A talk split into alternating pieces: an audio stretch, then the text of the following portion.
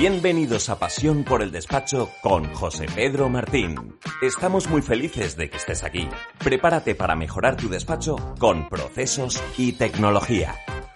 Hola innovadores, deciros que estoy por Barcelona, llegué ayer por la mañana y además de visitas con proveedores tecnológicos, con despachos profesionales, estoy aprovechando a visitar lugares porque tengo que elegir uno para celebrar el séptimo, séptimo ya, Congreso de Transformación Digital en los despachos profesionales que hacemos todos los años en el mes de marzo y nos hace especial ilusión poder celebrarlo aquí en Barcelona porque además de tener muchos amigos, tenemos muchos despachos profesionales que nos siguen. Será un lugar perfecto para compartir, para vivir, pues como siempre, ¿no? Una experiencia única.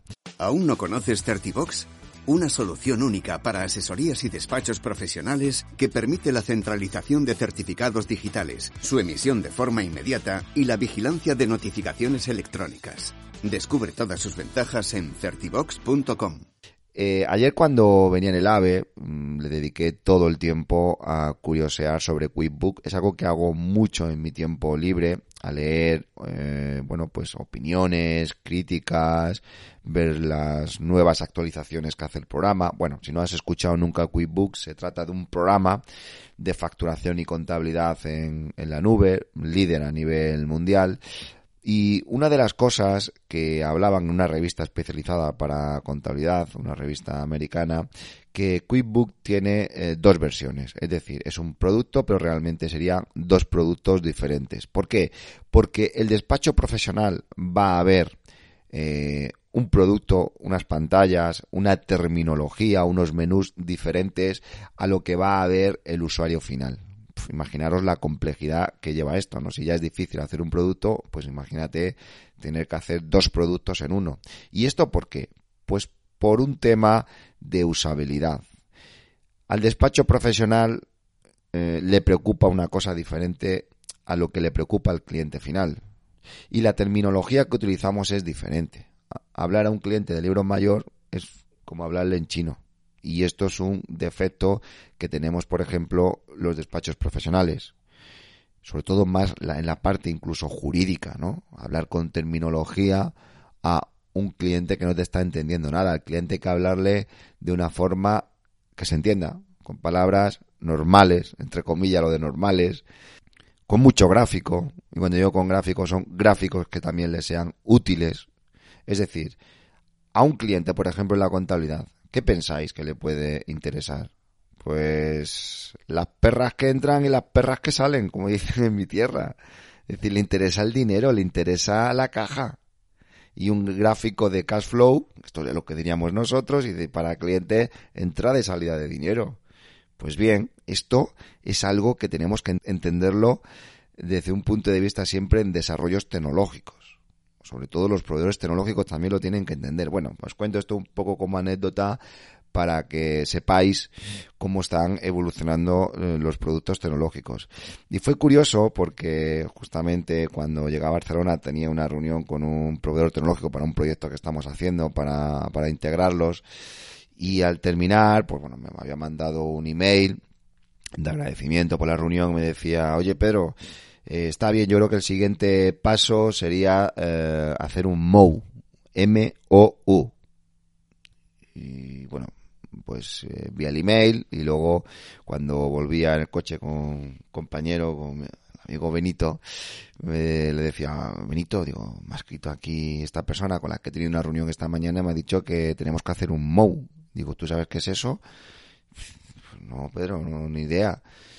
Pues simplemente lo cuento como curiosidad porque hay mucha terminología americana, ya sabéis, esas palabras que luego utilizamos en español y, que la gente pues más relacionada con la tecnología o más relacionada con las startups, ya sabéis que se utilizan muchas palabrejas de estas que no entendemos, pero bueno, tendremos que ir familiarizándonos con ellas, ¿no? Entonces un MOU eh, la traducción del inglés sería algo así como un memorándum de entendimiento, ¿no? En inglés sería memorandum of understanding que viene a ser un documento escrito, esto lo, leo, es un documento escrito firmado por los representantes de dos o más entidades que comportan declaraciones de voluntad para actuar con un objetivo común sin comprometer jurídicamente a ninguna de las partes.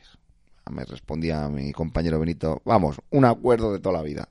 Pues sí, sería un acuerdo pero que no tendría obligaciones por ninguna parte, ¿no? Sería un poco como marcar una hoja de ruta sin ningún compromiso jurídico, pero bueno, pues simplemente eh, otra palabra que aprendimos y que la quería eh, compartir también con, con, vosotros.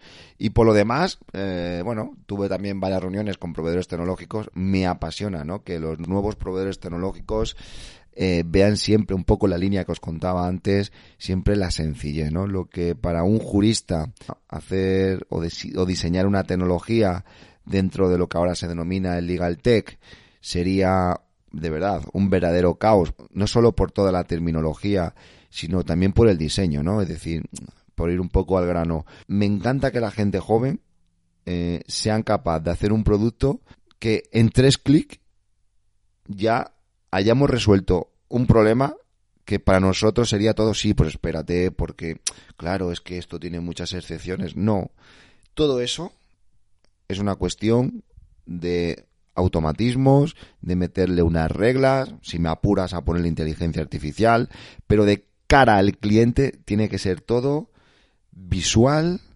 rápido, sencillo y las complejidades tienen que estar detrás. Y esto también eh, nos viene bien a nosotros para cuando hablamos con el cliente. A él le da igual si ha salido una nueva sentencia, si hay jurisprudencia, si hay una zona gris o no. Es decir, tenemos que ser capaz de sintetizar, de resumir, de ir al grano con el cliente, ¿no? Yo creo que esto es lo que está pasando en el mundo de la tecnología, ¿no? Es lo que llamamos la usabilidad. Y sobre esto, pues, imaginaros, ¿no? Hay eh, decenas y decenas, por no decir eh, miles de empresas que se dedican día a día a justamente ver cómo hacer la vida sencilla a los demás, ¿no? Y que esto que estaba viendo un vídeo de una persona rural que, que sigo mucho, ¿no? me gusta el campo y, y, no quiero nunca perder ese, ese contacto, ¿no? Entonces a veces a través de Facebook, a través de YouTube, pues sigo gente que vive en el campo, ¿no? Porque te hace tener los pies en la tierra, te hace ver lo que realmente somos, ¿no? La, la esencia del ser humano. Y, y, decía, ¿no? Dice, es que en Madrid os lo ponen todo demasiado fácil para que no penséis, ¿no? Es decir, vas por la calle y ves una señal, ves un semáforo, que es cuando te tienes que parar, es decir, es como que todo está muy guiado, ¿no? Es decir, gente del campo eh, nos guiamos por el cielo, ¿no? Por ejemplo, tú te levantas y dices, uff, eh, va a llover o esto pinta mal o a ver en este árbol a ver si va a haber un avispero y me la van a jugar, ¿no? Es decir, te guías por otras cosas, ¿no? Son por los signos de la naturaleza, ¿no? Esto suena muy, muy fino, pero sería algo, algo similar, ¿no? Pues es verdad, ¿no? Eh, al final, eh, cuando uno entra en una página web de Amazon o de proveedores tecnológicos muy avanzados, ¿no? Pues al final te das cuenta de que nos tienen todo demasiado por detrás, ¿no? Eh, estudiado y, nos guían y, y, nos guían, ¿no? Como ellos quieren de una forma sencilla, para que no pensemos, ¿no? En cambio, el hombre de campo tiene que estar siempre eh, pensando, viendo a ver dónde te la van a jugar, eh, porque la naturaleza es así, ¿no? Es, es, es, es imprevisible, aunque también tiene sus, sus propios signos. Bueno, era una reflexión bastante chula que también quería compartir con vosotros. Y eh, luego por la tarde que tenía una reunión con un proveedor tecnológico, pues lo mismo, ¿no? Es decir, lo que me apasiona cuando veo productos tecnológicos es cómo han sido capaz de hacer sencillo lo que, lo que es complejo, ¿no? Estuvimos viendo un producto de plan de igualdad brutal, brutal. Lo vamos a presentar el día 22 de junio porque sé que existen ahora mismo muchos despachos profesionales en España preocupados cómo hacer el plan de igualdad porque se puede complicar, ¿no? Y ya lo que se está viendo con el plan de igualdad es eh, como que tienes una buena herramienta tecnológica o si no es difícil, te pueda llegar a compensar el realizarlo. Pues bien, espero que paséis un buen día. Esta sesión se acabó.